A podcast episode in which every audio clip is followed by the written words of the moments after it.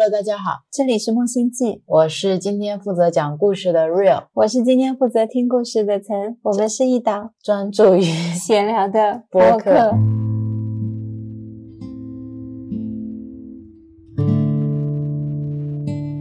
多森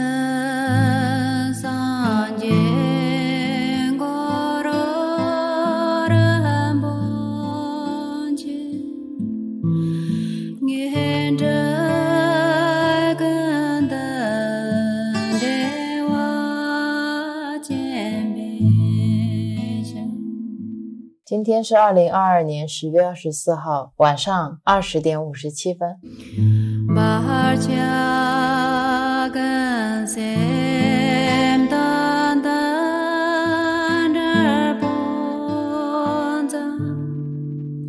太开心了，我今天可以听故事了。斗胆要分享有关于一的法则的一个故事。一的法则你听说过吗？一的法则，我之前看一些视频博主的时候，有零散的看到过，好像是讲一些宇宙法则之类的。然后里面有一个人物叫 R A，一直被提起，对他的印象就是这样。嗯，我在听他们的播客的时候，他们把那个 R A 发音好像是叫 ra 之类的，很难发的一个音，所以我们在接下来还是会叫 R A。嗯我接触到它呢，就是因为你给我看了一个 YouTube 的视频，上面在讲到人类相关的八个密度。它当时很短，十分钟不到，介绍完了一的法则和它的密度学说，我就有点感兴趣了。后面去查了才知道这个具体的内容是讲什么。但是当时给我的初印象呢，就是 I 是一个外星文明，通过一个地球人类跟我们进行沟通，把这里面沟通下来的内容变成了一本书。嗯，当时就是这么感觉。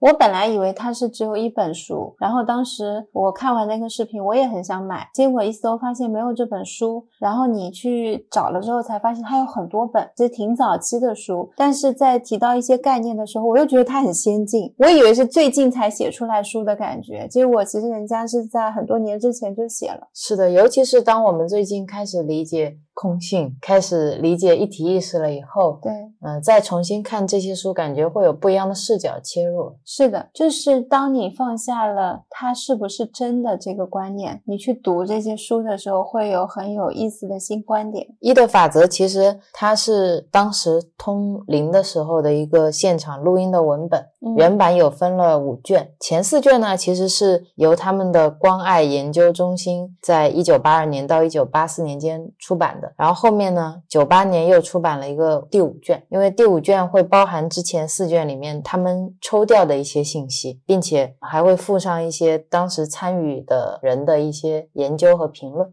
所以它就是一个通灵研究日记本。可以这么说，当时主要发起人里面有一个人叫做唐埃尔金斯，他是一个物理学教授。啊他当时在给这本书写序言的时候，他说近年来有一些现象跟公认的科学研究之间有很明显的矛盾，比如说 UFO，比如说你用心智去弯曲金属，或者一些超心灵的外科手术，也就是不需要用到一些手术刀，但是直接用手去给你做手术，像灵气一样，还有一些你无法解释的像奇迹一样的事情。但是大多数公众对这些事情的看法，都只能来自一些比较急躁而且很表面的调查，都是哗众取宠的一些调查。因为超自然或者超心灵的领域特别容易挣钱，也很容易出名，也很容易骗人，所以就有很多人会去做，它也变成了骗子主要会出现的领域。我们要阅读过大量的垃圾资料，才可能在其中找到一颗真理的宝石。是的，当时他自己也是说了这么一段。作为一个物理学教授，他其实内心也想寻找这个宇宙的真相是什么。他其实对科学也是有一种执迷的，这也是为什么他一直在研究 UFO 嘛。他说，我们的科学其实是借由观察以及对它的分析达成的一种学习，但是就事物的本质而言，我们其实什么都不理解。比如说，我们知道磁场的来源是由于电荷的移动，但是我们真正知道的其实只有这些带电粒子互相之间的作用结果，而物理学呢，它是在用数学的方式表达电磁场之间的相对运动，通过一个数学公式来表达。其实磁场呢，什么也不是，我们其实根本不知道这些带电粒子是什么东西。他打了个比方说，我们的科学知识森林就是由一群我们不理解的树木所构成的，我们只知道它们存在，并且它们之间相互的作用，但我们永远不知道这些树木本身是什么。所以他当时说，如果科学是一种预测的方法或者工具，是关于万物之间互相关系的观察，那其实科学到底是什么呢？他这个问题真的好好。后面那句话是我加的。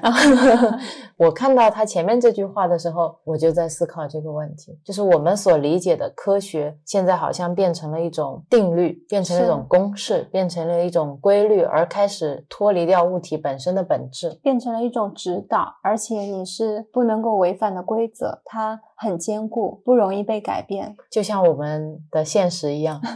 就像我们现在生活的这个虚像一样。虚像，你就感觉它特别真实，你是不可能脱离我们现在的虚像的，所以很多人也就不会相信存在什么一体意识，因为这些疼痛、这些感知都太真实了。如果换作是以前的我，我其实肯定不会来看这本书的，因为我不会相信这些没有科学根据的说法。那我今天反问我自己，我为什么不会看这本书呢？我为什么不愿意？去相信它呢？其实我自己内心有一个假设，就是科学的就是正确的。那反过来，我自己其实没有问过我自己，科学到底是什么？是科学在我这边，它就像那些树木一样，它是不可撼动的，它是这个森林的基础。但我没有去质疑过树木本身是什么。那我对这本书的排斥是什么？我为什么不想看它？我再问我自己，我觉得我内心是有一点看不起这些科学结论以外的书。嗯，那我内心的这份看不起，好像是我觉得自己从。科学的角度去理解和看待事物是更高级的一个状态，是会充满一种审视感，会需要找证据。你看你这种话就是没有任何依据、没有任何根据的。我觉得我就是拿了一个有色眼镜在看，然后这个有色眼镜叫科学，这个眼镜看出去的校准的规则才是对的。所以现在我学会去放下自己的这种执念，其实是非常自我跟狭隘的想法。如果内心真正追求的是我想要的一个永恒的真理，我就不应该把自自己局限在一个体系下面，嗯，去观察这个世界嘛。我觉得每一次我最近在分享这些关于冥想也好，关于一体意识也好，关于真我、小我、高我都好，我每次都是在不断的提醒自己，不要以科学这个狭隘的视角去理解这个世界。就当你放下的时候，你真正的从看一本书的角度去看这些书，你会看到他们书的质量是非常高的。当我不把他们纯粹的当成一些无意的。形而上学或者鸡汤文在看的时候，我发现他们原来说的东西好扎实，其实信息量很大。很大，所以我们最近在看的时候，基本上我们一天睡醒除了冥想，大部分时间都在阅读。是的，大家如果看到我们的播客的简介的话，也改掉了，改成了杨定一博士说过的一句话。他说：“我们的状态可以从知变成不知，再变成不可知。”我现在看这本书，也并不会去看他说的哪里可能跟现在的科学常识是违背的，或者哪里对了，哪里错了，哪里跟我个人的观点是冲突的。我反而是用我的直觉跟心去看，会放下我的脑子，我会去感受哪一些信息我看到了以后，我觉得是启发到的，或者我觉得是有共鸣和共振的，我就会让。自己停下来，再多看一看。如果我看到没有感觉，我也会让这些信息就就流过我，穿过我，就是属于这样的状态在看。更进一步，按照我现在新学习到和探索到的这些不二论吧，我觉得本来就没有所谓的好不好、科学不科学、对或者错，其实都是在一个很小我的观点去产生二元对立，然后来加固我自己对某一些方向的偏见。在我们原来的时候，就一定会立一个东西，因为科学跟这个算灵性成长吧类的书是去做对比的，它对比的标杆是科学，但本身它就是两个不一样的东西。我觉得我们现在这种开放式的心态去阅读的时候，能接受到更多会打动自己的内容吧。是的，因为如果按照新生灵的方向来理解我自己的话，我觉得我花了很长很长的时间在理解生那个部分，嗯花了很少的时间关注我心的这个部分。当我开始看这些关于心灵或者灵性成长类的书籍的时候，我真的像是从小学再重新开始学习，我的心是怎么一回事，我的灵是怎么一回事，就觉得自己像一块海绵吧，就刚刚开始吸收这些知识。Rio 的转变是很有意思的。他那个时候推荐我看一本书叫《清醒的活》，看完了之后我说这本书还不错。就基本上，如果真的遇到一些目前比较难走出困境的人，它里面有很多点是能够打到你的。其实我们很多时候看书，只要有某一个点有启发到你了，你有一些 aha moment，你有新的转变的时候，就是一个很好的收获。我说这本书很好，但是 Real 就会说，像这一类的书，他很多时候看过去就说就是这样啊，人生本来就应该这样啊，就应该活在当下。我觉得他没有办法给我什么新知。我觉得像这些书，什么《当下的力量》《清醒的活》，包括《与神对话》，嗯，我觉得都是反反复复在讲同一件事情。活在当下嘛，有什么好再赘述的？怎么有这么多人要去写？怎么有这么多个故事要分享？像我当下的力量也读，清醒的活也读，沉浮实验我没有看过，还有其他的一些书也读，读来读去，你发现，哎，我还是陷在里面。站在外面的你说我已经在过当下的生活了，我又为什么要去看它？但是现在的你，那天你又拿起了清醒的活，看了几页，你就有不一样的感觉。我觉得他说的好好啊，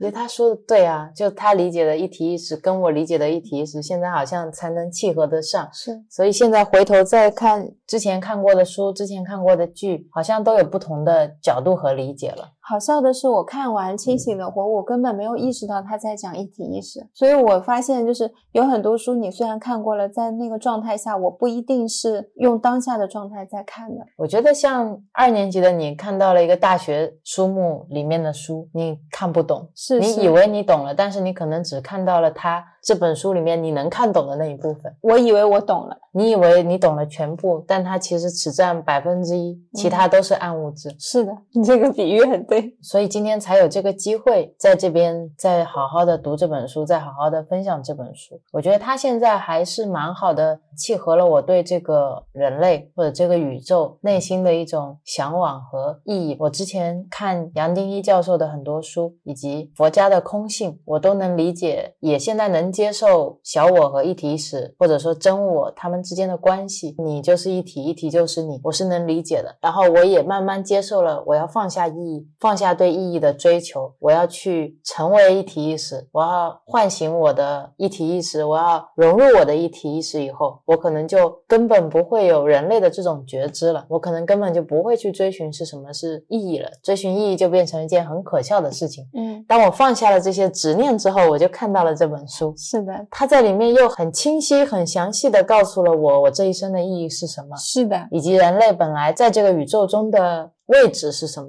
又很好的填补了我这一层意义。对我们本来确实是已经放下了，觉得说没必要去寻找那一层意义。包括以前我们一直在讨论，为什么千古以来都在谈论什么是爱？为什么我们会从内心去追求爱？为什么我们内心会被爱所呼唤？然后为什么我们一直都在寻找意义？为什么我们会有无条件的爱？对，为什么我们从一个自私的基因会产生无条件的爱？我们当时还打趣说，我们这个星球一定是被喂养的，然后那个人是以爱为食的，一部分人是以恨为食的，所以我们会在这个星球上产生了爱和恨，给他们发电。对，为他们发电。所以当时我们聊到了为爱发电这件事情。当我全部放下这些东西以后，发现一的法则里面的理论很好的弥补了我对这些东西的理解，以及我当时说起心动念说，我觉得这个世界太多东西都是从物质层面的结果去衡量，没有办法从我们内心的情绪出发去衡量。这些困惑也已经被 Doctor Joe 的“你的情绪就是你的能量”这些话所消解掉的时候，我发现这本书又好像把这些东西全部都融会贯通，然后告诉我你的理解是有原因的。嗯，就给我这样的感觉，很好的梳理了我自己对这个世界的想象，我们也会发现，你放下什么，什么就回来了。对，这个就是很神奇的一件事情。所以，当你执着于想要去寻找那个意义的时候，意义是找不到的。当你内心真的说好，我觉得可以没有意义，放下了这个意义。第二天，意义就送过来了，意义说：“嗨，你好，我是意义。是的，因为它是由一个人类进行通讯的嘛。”嗯然后这个人类就是我们今天的主角，叫卡拉。卡拉呢，他自己也写了很多书，在《一的法则》出版之后，他也有把这些资料再进行再整理，和自己内心的一些想法一起输出嘛。他有写了一本书叫《活出一的法则》，他在里面说了一段话，他说：四十几年来，他全神贯注的研究、思索和尝试。活用一的法则，R A 给他的资料呢，提供了宇宙奥秘的很多解答。他将今生的生活置于了一个更大、更令人满意的情境，并且也提供了一幅可以囊括我们宇宙的图像，生气勃勃却又充满无穷的潜能。不用要求我要放弃自己的基督教信仰，或者要任何人放弃自己的信念或者信仰体系，不论他们有没有信仰。与其让这些宗教信仰作废，R A 的团体和其他的星际联邦。的团体反而将这些信仰放进了一个更大的情境中，并且给予了极大的尊重。这也是我看这本书觉得特别舒服的地方，就是 R A 的这个星际联邦的团体，他们特别的客观，非常中立。我就没有见过能把话说的这么不偏颇，对他们不带任何评价。这点上来说，我觉得是也给我在为人处事中也得到了很多的启发。是的，那我们就开始介绍一下卡拉的故事，以及这本书诞生的一个背景吧。卡拉的全名叫做卡拉鲁科特，他是一个很善良的女孩子，很热爱生活的女孩子。但是她从小就患有一种病，叫做青少年风湿性关节炎。这个病呢，又有很多的并发症，嗯，其中一种叫做红斑性狼疮。从十三岁开始呢，卡拉的肾脏就会开始失效。那个时候，因为没有先进的肾脏治疗技术，所以她的两个肾都少了一半。哈，就是因为各种原因，哦，这么厉害，所以他其实能存活下来，本身就是一种奇迹了嘛。在一九五六年的时候，也就是卡拉十三岁，他因为肾衰竭就停止了心跳和呼吸，持续了两分钟的死亡。在这个过程中，他其实没有丧失意识，他发现自己在另一个身体里面，而这个身体好像就等同于他的肉体，但是是一种非常完美的版本。毫无损伤的那种版本，健健康康。对，然后医生把他抢救回来了，他又回到了他这个生病的躯体里，嗯他又开始感受这个世界给他带来的强烈的疼痛感。但是他脱离肉身的这段经历也确实真实的留存在了他的意识里面，所以他就相当于有了一个脱离身体的濒死体验。嗯时间继续往后走，到一九六二年，卡拉当时和她的一个男朋友叫吉姆德威特，我们接下来叫他吉姆蒂，和吉姆蒂在一起。吉姆蒂呢，当时在高中是一个很有天赋的音乐家，也是一个民谣歌手。嗯，他们俩组了一个乐队，叫吉姆与卡拉。然后他们会一起排练，也会一起去进行民谣的演出。就这样过了三年，那时候在读大学，嗯，两个人又年轻又有活力，一起创作了六十首原创歌曲。生产力很强大。对，内心就是充满了要和这个世界分享爱和光的那种愿景。然后吉姆蒂呢是路易斯维尔大学的物理学教授唐埃尔金斯的学生，也就是我们开头聊到的那个物理对物理学教授唐唐。当时他在研究超自然活动。和 UFO，他去嗯参观了底特律一个与 UFO 进行通讯的一个小组以后，他自己就决定在家里进行实验来重现这种联系，所以他就召集了自己系里面的十二个学生，组成一个冥想小组来进行实验。其中一个学生就是吉姆蒂，当时吉姆蒂就问说能不能让我女朋友一起来，然后卡拉就成了这个冥想小组的第十三位成员，也是里面唯一一个女性。嗯然后时间接着走，再过两年，就是一九六四年的时候，卡拉跟吉姆蒂呢得到了一个巡回演出的工作。他们不是在表演嘛？但是吉姆蒂说，除非结婚，不然他在道德上没有办法接受他们两个人一起去旅行、嗯去表演。然后他们就结婚了。嗯卡拉说他很喜欢吉姆，但是他更喜欢唱歌，超过这段爱情。啊，他是喜欢音乐。他喜欢两个人一起创作、一起表演。但是结婚以后呢，吉姆蒂因为会在当地的餐厅碰到有人跟他要签名，嗯他就很慌，他感觉自己要红了，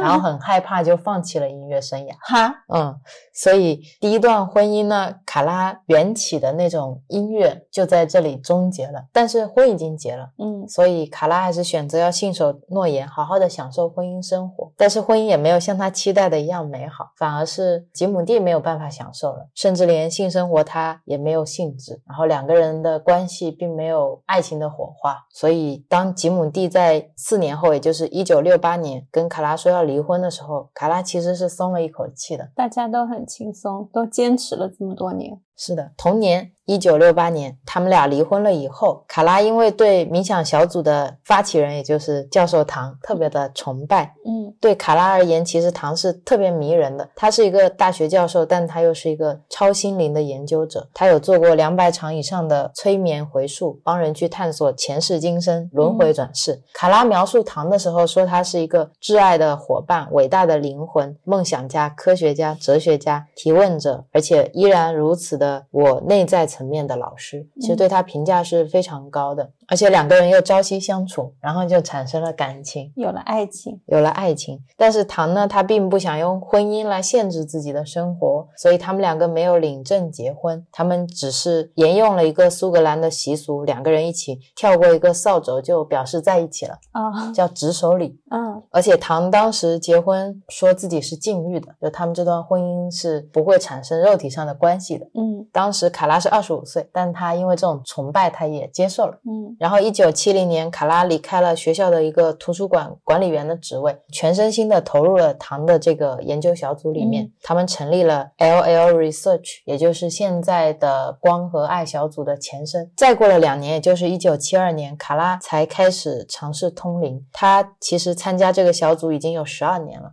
才开始，因为他那时候年纪也小，身体也不好嘛，嗯也没有怎么让他参加。他冥想的时候，每次大家在那边冥想，他就是一个人坐在旁边 看。他是观察者。对，他是观察者，而且一开始前六个月的时候，整个冥想小组是没有什么效果的，大家在那边尝试发出各种奇奇怪怪的声音，用各种办法，但是都没有什么见效。一直到有一个底特律小组 UFO 连通过的人来这边拜访他，然后告诉他们应该要怎么怎么做，应该矫正哪一些行为之后，他们才开始陆陆续续有效果的，哦，那这个方法还是很有效的。是啊，然后呢，卡拉开始尝试通灵的两年后，他就有了通灵的能力，开始接收来自行星联盟内部的一些各种讯息，会引导来自第四密度和第五密度的来源。这个我们反正后面会跟大家介绍密度是什么意思，星际联盟是什么，现在就先不展开说了。这个研究小组的主要人物陆续已经登场了，前面出现了两位，一个是卡拉，就是我们的主角，另一个呢现在是他的伴侣，也就是唐。第三个男主角要出场了，他的名字叫吉姆麦卡蒂。然后时间再到一九八零年，也就是六年以后。本来这个吉姆呢，他是在肯塔基过了六年半的农场生活的，他自己本来也是各种研究如何为大家传递爱，但是一直都失败，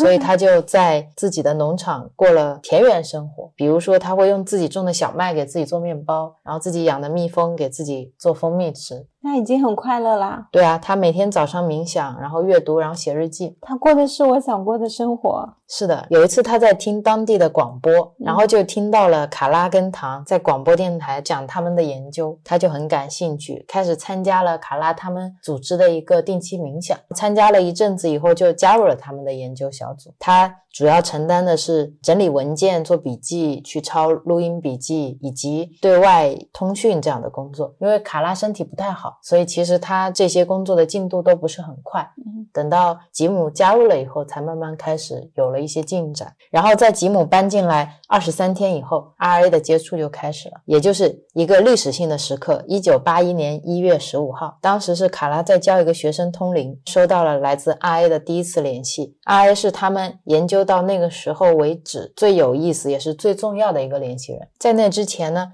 卡拉他的通灵都是保持觉知的、有意识状态的情况下，她去成为一个通信的器皿。但是 RA 是不一样的，等到 RA 连接的时候，卡拉是会进入昏睡或者出神的状态，是在失去意识的情况下接收讯息的。而卡拉呢，他其实唯一一次出神的经历是就在 RA 接触他前几天才发生的。那个经历是这样的：当时呢，他们的冥想小组里面有一个长期来冥想的年轻的女孩，叫做伊莲。她因为青少年糖尿病，三十岁去世了。她生前的时候就经常跟卡拉说，她希望她老公，也就是汤姆，在她死了以后还能知道她过得很好。所以当她去世的时候，汤姆过来想让卡拉通灵，通灵，卡拉没有办法拒绝，因为她以前没做过，但是她跟伊莲的关系也很好，所以她就去尝试了，尝试了两次做灵媒。然后她醒过来的时候呢，汤姆就会给她放录音，录音里面的声音很像伊莲，但是话是她自己讲出来的，她到现在也不知道是怎么发生的，那就是他的第一次出神的经历。嗯因为没有意识，所以他很害怕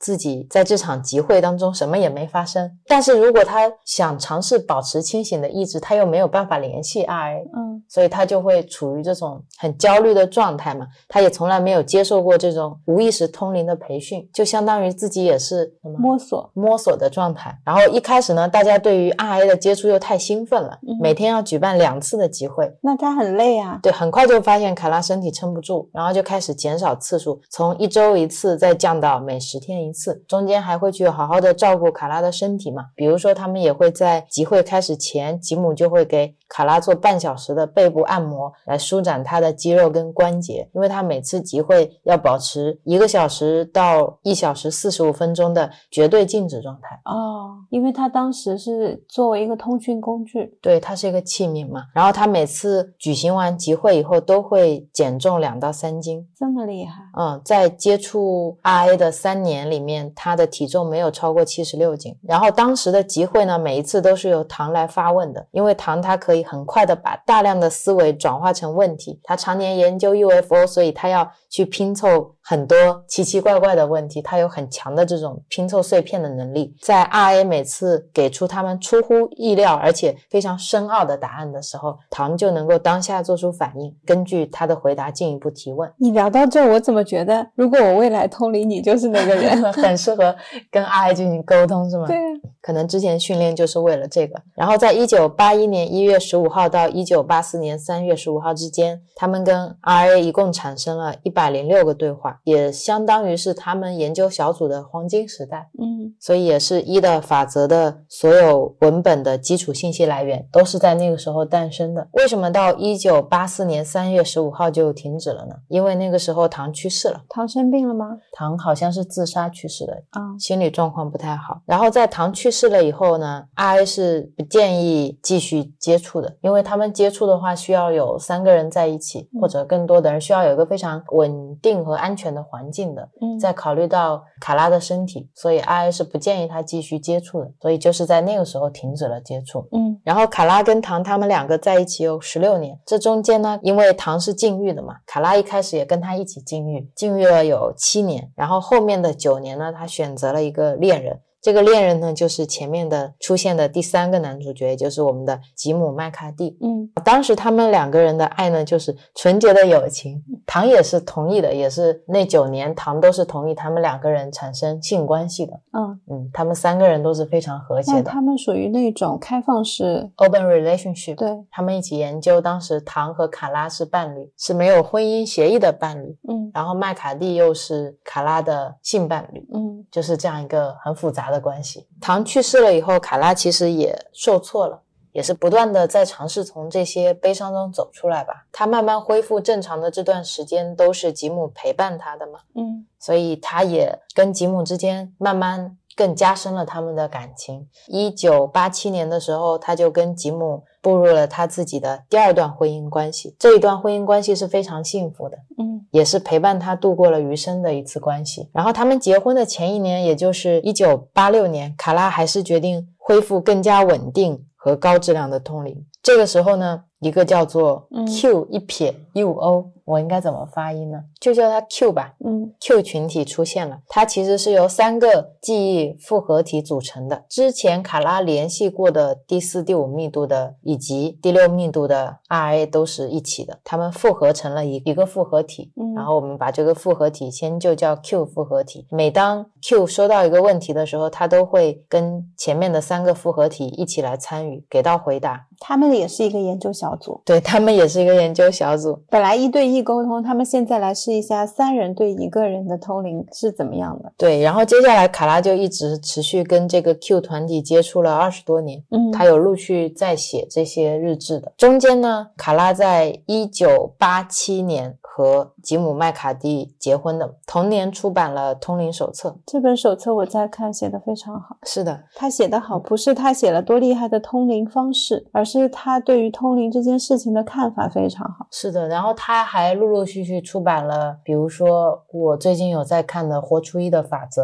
嗯然后有写了《流浪者手册》，嗯，这本我也在看。对，然后像唐他也会写，比如说加速个人演化，他们的还有的成员，比如说 Gary 也会写 I 接触概念指南，大家都有在针对一的法则的一些他们的信息进行梳理，进行梳理，对，有对里面的概念梳理的，然后有对里面的问答进行主题化的排编的，然后也有一些针对里面的主题进行延伸讨论的，都会有。嗯然后卡拉和吉姆呢在一起二十八年，结婚以后，嗯一直到二零一五年，卡拉因为她的脊柱融合手术有一些创伤性的开放伤口，嗯一直好不了。然后她也是在吉姆的怀抱中去世了，嗯，享年七十一岁。其实也算不久之前的事情了。对，一五年感觉并没有太久。然后他们有自己的网站，也是后面有新成员加入，叫 Ian，呃，也是主动的帮助他们把所有 LL Research 的资料全部都在线化，然后有负责他们网站的维护和一些电子图书的出版，就陆陆续续加入了很多新的成员，在他们的网站上都会有介绍，嗯每个人都很努力的在帮助这个团体去扩大他们的影响力，然后网址这些我都会在我们的 show notes 里面列出来的。我刚刚讲的这一段其实就是卡拉的一生。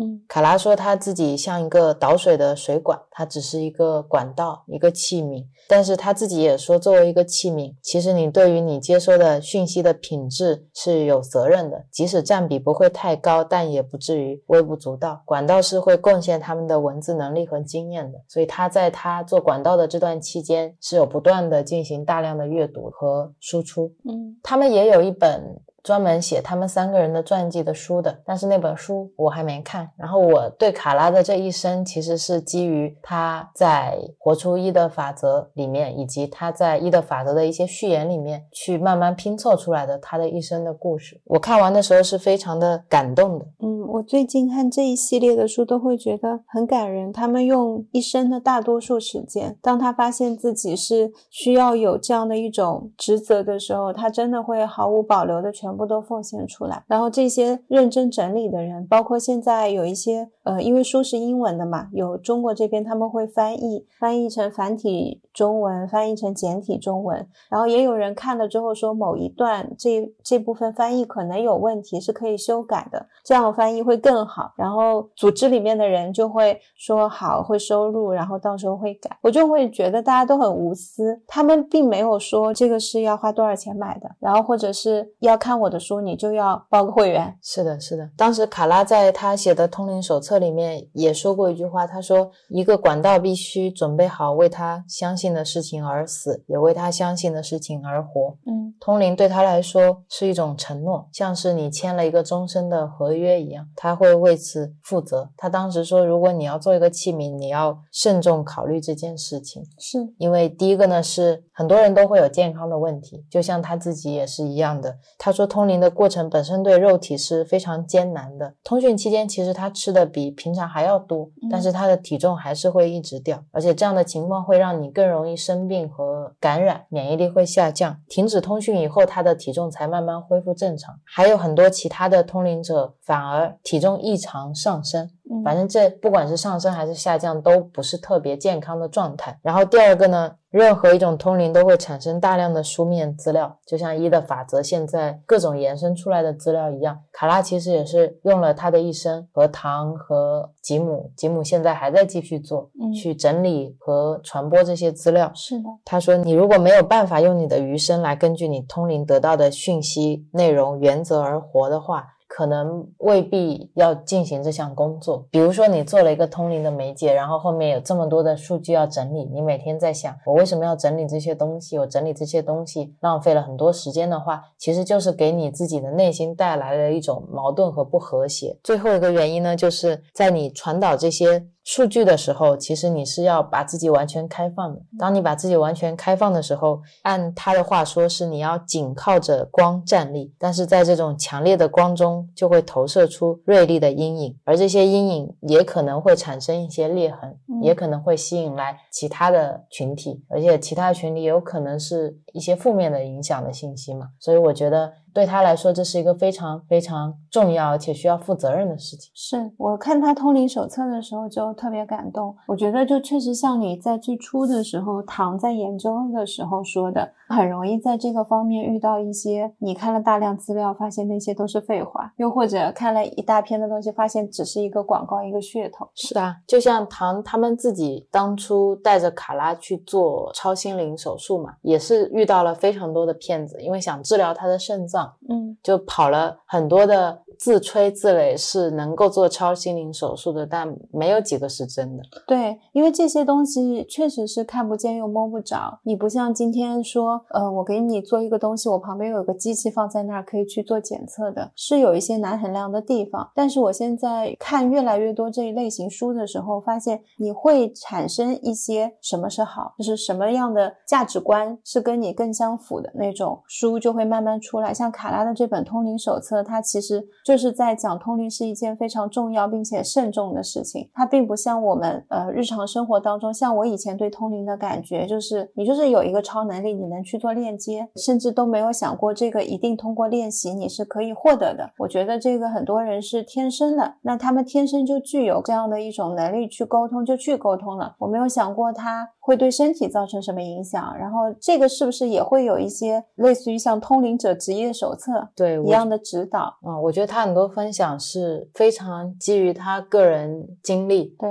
得出来的一些结论和反省，也是一种忠告，非常毫无保留的分享，非常无私的分享。最珍贵的就是这种经验，就像我现在花钱在学的一些课，你芳疗也好，或者是做手工也好，你更多时候更想听到的是老师做了这么多年，那他有什么样的经验可以传授给你？再看这些佛教的书，也是很多人在布道，其实他在讲的故事也是他人生当中的一些经验。卡拉用了他这么多年的经验，他撰写了这么多的书，我就觉得是非常珍贵的一些资料。是的，你如果论世俗上的成功，他到底获得了什么呢？其实他投入了大量的时间、是精力、情感，他其实一直在服务他人。对，很难表达这种感觉。这两天看的书，你都会觉得是有很多爱跟付出在里面的。我觉得这些书本身就是一种无条件的爱，对，而且这种爱你是能感受到的。是的，我现在越来越相信自己的判断力了，就是你当你接触到一个人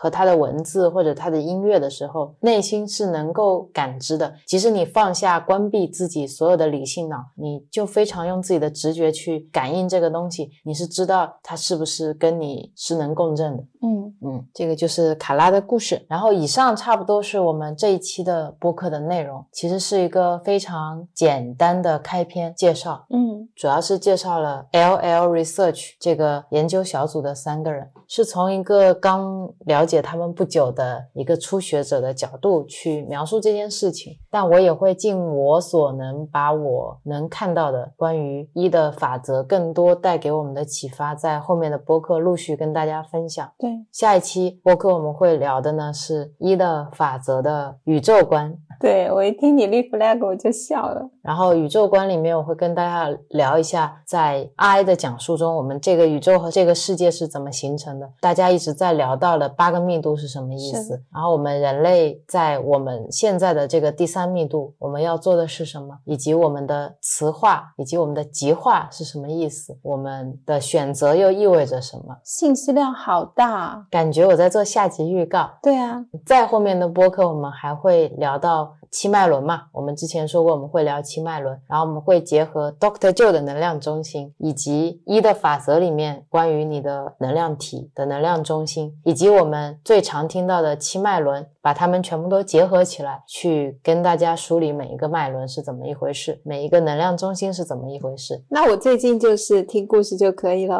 啊、我也很期待听陈给我们讲他最近在看的一些故事。Rio 真的是不会让我闲着的，就一定要让我把我看的故事也分享出来。是的，最后呢，我也很希望大家如果感兴趣的话，可以自己去下载这些书看。我会把中文网和英文网的链接地址都放在我们的 show notes 里。他们的所有的资料其实都是免费的，而且他们有打包好的资源给你。然后我还关注了他们的公众号，嗯我还给他们的公众号发私信了。嗯，啊、我当时问他们有没有实体书，因为我在网上都找不到，然后他们都回答非常耐心的告诉我说，我可以自己打印，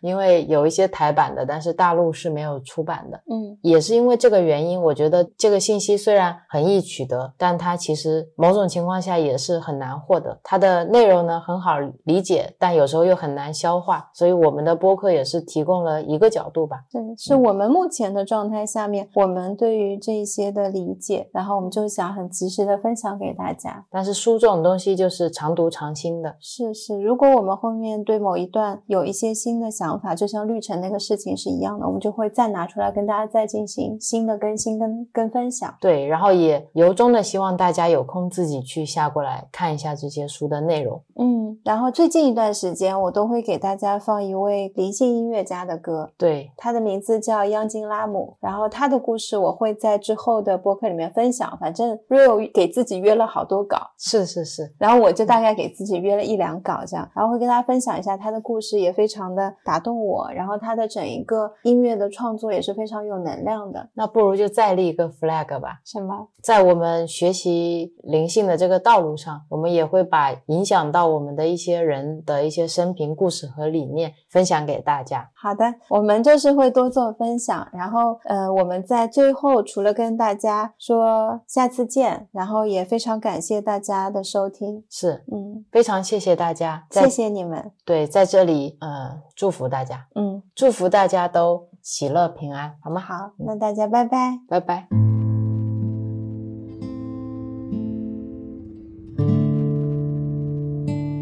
どさ